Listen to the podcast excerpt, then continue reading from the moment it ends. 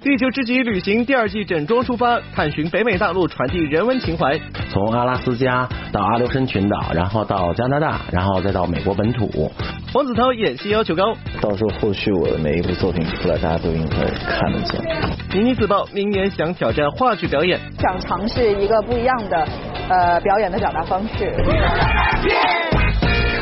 大家好，欢迎来到好笑给力玻璃海苔点心面独家冠名播出的娱乐乐翻天，我是小鱼金晨。大家好，我是古晓。问一下，今天在福建的朋友们，早上你们这个醒来的时候是自然醒呢，还是被摇醒的呢？因为今天早上呢，这个地震了，所以说我是被惊醒的。而且我这个醒了之后，发现朋友圈里很多人都在发这件事情。没错，胡晓说到这个地震呢，早上我其实是没有感觉的，我觉得有点后知后觉，我也是从朋友圈才看到的。但从另一方面，我觉得我特别幸福，因为我觉得好像自己都没有 都没有感觉，就是睡眠特别好嘛，质量特别高。那我觉得，其实呢，地震也是我们大自然的一部分，在面对大自然的时候呢，我觉得大家应该多一点从容和勇气，就像我们的张馨予和梁红夫妇一样，他们的新节目《地球之极旅行》第二季呢，马上要在我们东南卫视播出了。接下来我们一起来了解一下。大型旅行探险纪实真人秀节目《地球之极旅行》第一季已经在我们东南卫视全季播出了。这档节目不仅在互联网播放量、微博相关话题创下惊人记录外，同时段电视节目收视率全国排名前十，深受九零后、九五后年轻观众的热烈追捧。就在大批观众还在回味第一季节目中，张馨予和梁红这对旅行夫妇辗转地球四个极点，探寻人类极限的刺激过程时，没想到由上好佳中国有限公司独家冠名的《地球之极旅行》的第二季节目已经筹备完毕，马上就要出发了。第一期节目中，旅行夫妇探险了地球四个极点：极高的雪山、极旱的沙漠、极北的城市、极热的火山。而这回，他们又将去哪些地球上有意思的地方呢？大家好，我是张馨予。大家好，我是梁红。现在是二零一八的年尾，《地球之极》的第二季又即将出发。这次我们要去的是北美。对，整个北美大陆。然后地球之极，我们的定位一直是一个地球关于地球的百科全书。那咱们之前溜到了地球上的几个点，然后这回呢，咱们深度的研究一下整个的北美大陆，从阿拉斯加到阿留申群岛，然后到加拿大，然后再到美国本土。然后这一站呢，我们会带家带带大家看看爱斯基摩人，吃吃当地特有的食物，比如说呃三文鱼子酱，对，三文鱼三文鱼子。然后然后我们。还会看到海豹，然后如果顺利的话，我们还能看到北极熊。当然，美食是肯定不能少的，帝王蟹一定会在里面。美食美景，再加上这对贫嘴又爱笑的旅行夫妇，带着大家逛吃北美大陆，相信第二季的《地球之极旅行》绝对又能为观众带来不一样的精彩。而打造这样一档大型旅行探险纪实真人秀节目，这前期的补给装备也是非常给力和重要的。当年旅行夫妇面对镜头透露，这趟旅程他们将把部分补给当做圣诞礼物送给当地的贫困家庭。说起一直支持我们的我们的三万三服装，来大家可以看一下啊，这次我们还会穿着它，因为这次呢我们在北极，所以也是三万三为我们特殊定制的，特殊定制这种内部带反射膜的，带热反射热反射的这种这种非常保暖的衣服，然后当然还有上好佳，然后这一次上好佳我们也会带走，为什么？为什么会带走呢？因为因为我们用上好佳的这些所有的美食，所有的这些可爱的好吃的食品，然后去给我们认识的这些或者是我们碰到的这些美户家庭，去给他们送圣诞礼物。对，我觉得还有一个最重要的原因，是因为我们团队的人都很爱吃，所以一定要带在路上。还有就是乐虎这种功能性饮料极强大啊！去年我们在海拔五千多一直喝这个，然后今年我们在零下三十多度、四十度也会持续的喝乐虎。策划好了探险的地点，这场说走就走的旅行马上就要出发了。据悉，第二季《地球之极旅行》将于十二月在东南卫视与观众见面，届时大家又将跟随着他们的视线，体验到一次真正的地球之极。通知所有人上车，走，好嘞！地球之极第二季，咱们北美洲见。乐翻天综合报道。好，接下来我要问一下我身边的古主播，今天给我安排什么样的角色，什么样的台词，我提前准备一下。你说抖音吗？对啊。最近我们两个就合力录一些视频，然后在呃网上呢，其实蛮多人看到我们这个视频的，嗯，然后就说满满的回忆，说他们都已经三十几了，为什么看起来我们还那么年轻，还没有老，你知道吗？嗯。后来一数，我们俩都已经合作十六年，快二十年了。没错，在这里呢，其实我们要感谢这观众一路以来对我们的支持，在主持人的岗位上，我们一定会坚持的走下去，也希望你们多多支持我们了。但是说到这个出道，我觉得比我们出道更早的艺人多的是，比如说接下来我们说到的这个羽泉组合，两人已经出道二十年了，而且为了这个二十周年呢，他们也要举行一场纪念演唱会，我们一起来看一下。昨天羽泉出道二十年演唱会发布会在北京举行，一直以来羽泉一直在音乐上寻求创新和突破，不知道这次演唱会将会带给歌迷们怎样的惊喜呢？前几年大家也会问到有关节目内容啊，还有一些有关嘉宾或者说。啊，改变的地方，曲目啊什么之类的，我可以很负责任说，今年的改变是质的改变。然后今年的今年的改变也不仅仅是某一两首歌的改变。然后今年今年能够在舞台上呃为大家一起表演的，也不仅仅是我们两个人。呃。值得一提的是，当天活动尾声，大家还一起帮羽凡补过生日。在现场，胡海泉送上了特殊的生日礼物，让陈羽凡激动不已。这个是我二十年来在家里积攒的我们在每一张唱片录音时的手稿。呃，很多是在录音棚里还在修改的歌词。你看这首歌当时叫做《心事飘摇》，它后来叫做《心似荒草》。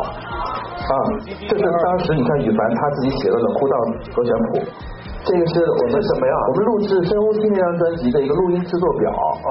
每一首歌，然后呃录完了一个吉他，就把吉他那儿画一个小人儿。所以整张专辑排版的时候，一张专辑录好的时候，这张就是在那个录音棚里面每天每天记录下来的。有这样的东西，我们还还怕没有更好的未来吗？就是我们希望呃。我们能够再再做更多更多更多值得大家去去爱我们，然后也值得我们呃继续去爱的更多的事情。对，谢谢大家，真的。近日电视剧《租界少年热血大案》在横店首次开放媒体探班，黄子韬、张雪迎等一众主演齐齐着戏服亮相。话说，在前不久曝光的预告片里，黄子韬有着不少被打、被囚禁的戏码，不知道拍摄这样的桥段，黄子韬感受如何呢？那会儿好像也是刚才前几天开始拍的一个一段戏，完了以后那时候，就是演嘛。我对自己戏其实要求挺高的，嗯，我觉得到时候后续我的每一部作品出来，大家都应该看得见。被打的感觉？被打的感觉少。此次在这部剧中还有不少武打的戏码，对于从小就学功夫的黄子韬来说，自然是不在话下。但对于张雪迎来说，就是个绝对的难题了。我觉得特别难，因为我之前其实没有拍过太多那种打戏，就可能要不就是威亚，就可能一些就没有这么多就是拳脚功夫的那些，但是拳脚功夫那些还挺需要力量的。我们俩如果拍打戏的话，他会告就会他会告诉我一下怎么样可能会呃就是更加的熟练一些。他就不需要练，像我要练好久，他不需要练，上来就可以打。就有的时候设计动作其实也挺累的。你知道 为了这部戏，演员们着实都付出了不少努力。当被问及哪一场戏印象最深刻时，黄子韬就表示：“跟每个人都有一场印象特别深刻，真的真的每一场，跟我 跟我爹就是他又回来的那一刻，然后完了还有我妹，我们三个人，完了以后跟雪莹就是仓库里头，你记得吗？仓库仓库里，我我躺下完了我哭了那场，完了我跟雨宁也是，我来呃我跟他吃螃蟹的一场。戏完了以后，呃，他跟我我跟我俩吵架了一场戏。动作冒险推理题材影片《剖杀笔记》昨天在北京举行启动仪式，著名演员洪金宝此次以影片总监制的身份亮相。作为华语动作电影数一数二的动作演员，今年已经六十六岁的他，坦言自己没办法参与影片了，此番也是借机会直接转型做幕后。参演吗？呃，还没提到这个问题。那有考虑吗？没有。嗯。那是以后是专注幕后吗？对对对对对对。站在幕前。对，现在我动一动就闪了腰，我一会儿不知道动一动我就闪着这边腰，我又怕一会儿动一动把舌头给闪了，你知道很多东西都要预防，你知道这很麻烦。很能够呃呃呃呃，尽量是做好头一步。把这个监制能够跟这个导演能够有一种火花，把另外一种类型、那种感觉的电影能够拍出好电影出来，我觉得这是另外一个层次。尽管当电影片并没有第一时间公布主演阵容，不过身为华语电影老前辈，洪金宝表示将趁此机会集结一批有实力的新锐演员来担任重要角色。你只要剧本扎实，所有大演员都是从没有认识人的开始的，他不是一出来就大腕，对不对？你要有东西捧新人，你只要有本事、够胆子，你就做，还有有本钱。所以我要跟这边的制作人大概商量，这个戏的角色性格是用哪一个味儿比较好。完了，我们应该这个角色捧一点新人出来，怎么样好看？都要这样去配合。今年暑期热播的电视剧《天盛长歌》可谓一部口碑之作。作为倪妮首部出演的电视剧作品，观众和业内人士都对倪妮的表演给了不俗的评价。近日，倪妮现身上海出席某活动，谈及最近的工作动态，她透露目前正在横店拍摄自己的第二部电视剧作品哦。我在拍戏，我在横店拍戏，我今天晚上还得赶回去拍戏，明天一大早，因为他们还没有官宣，所以对我也不能事先就这么说了，大家耐心。呃，是拍了一个电视剧。倪妮趁热打铁，再度出演电视剧作品，有了《天盛长歌》的经验在前，这次再拍电视剧的感受又会是怎样的呢？累，真的真的是挺挺挺累的，但是会拍的很开心啊，因为跟自己欣赏的演员和欣赏的导演一起一起和一起工作啊。所以演员都不能说啊，都还不能说，让我觉得很快就能说了吧。这保密态势还真是让大家期待值爆表了呢。只是剧迷们不免好奇，这次倪妮饰演的角色又是什么类型呢？挺挺难的，反正我一三十岁的人演少女，有点难度。呃，但是它也会有不同的阶段嘛，分为三个阶段，每个阶段的呃人物的感觉都是不一样的。我觉得作为演员来说，肯定是希望能够演多面型的角色，所以我就觉得这个角色对我来说还是挺有挑战的。有难度才考验演技，也才更能带给大家惊喜呢。期待倪妮的这部大作哦！近些年从电影跨到电视剧，倪妮也是尝试了不少不同类型的角色。如今她接下来的目标可是朝着更高难度的方向进军哦。我想明年，明年去做做话剧，想尝试一个不一样的。呃，表演的表达方式，我就觉得趁我自己还玩得动的时候，来学得动的时候，就是嗯，去试一个新的风格，说不定就是能在我未来电视剧或者电影呃表演方面会有一个新的突破口呢。我谁也不知道会发生什么，所以我就这样，就想给自己一个新的尝试。乐翻天综合报道。广告之后，欢迎回到好吃给力玻璃海苔点心面独家冠名播出的娱乐乐翻天，我是小鱼金鱼晨。大家好，我是古晓。是的，每周一的这个时间呢，又到了这个郭主播最喜欢的一个环节了，那就是一周院线指南。真的，我觉得就是这一周啊，很多好看的电影呢，都可以在我们这个节目当中看到，而且精彩的片段真的是不容错过的。没错，说到这个电影呢，我觉得最近几年我看了很多印度电影，我觉得每一次走进电影院之后呢，我都不会失望，都觉得值回票价。摔跤吧爸爸之类的，神秘巨星等等等等。而且我。我们今天要介绍这个片呢，其实也有一部印度电影，它的题材特别好玩，就是一个一百零二岁的一个老爸，呃，对，老爸竟然送自己的儿子去敬老院的这样一个故事。你听着这个题材，觉得哎很新颖啊。没错，接下来马上进入到我们的一周院线指南吧。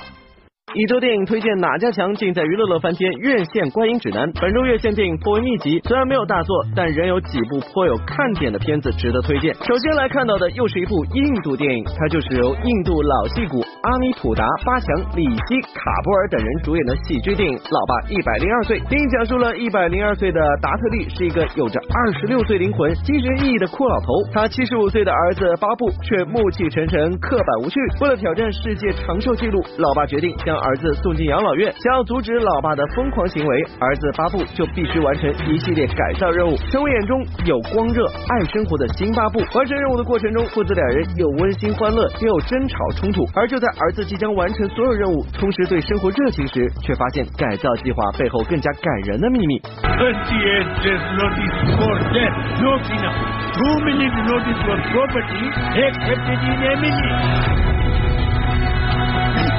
ये भी करना मैं भिकारी ही हूँ बाबू अमूल केटे देखते केटे देखते मोतिया तुझे नहीं निकाला तो फिर से तुझे अंदर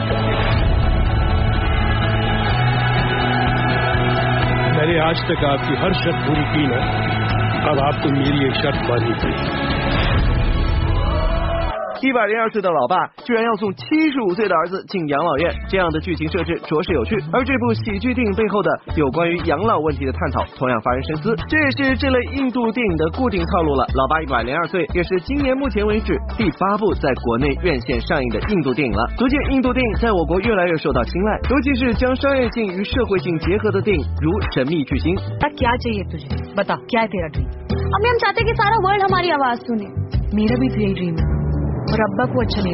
格格老师起跑线等。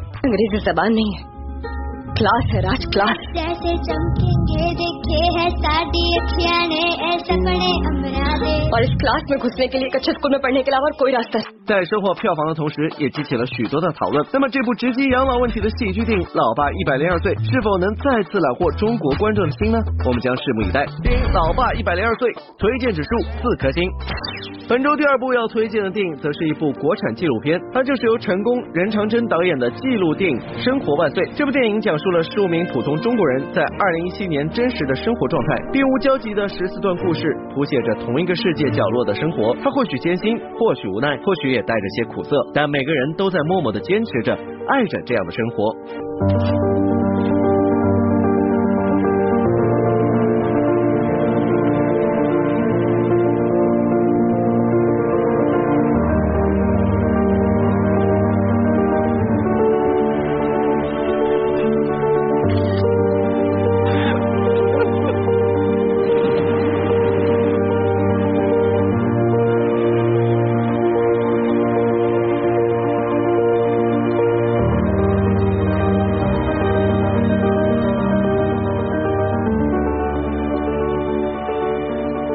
国产纪录电影一直以来都是国产影片中水平相当高的存在。真实的镜头下，往往承载和揭示了更多的生活的真相。去年一部纪录片《二十二》在国内引发了极高的话题，也让人看到了纪录片所能够给观众带来的力量，察言到生活比电影更精彩。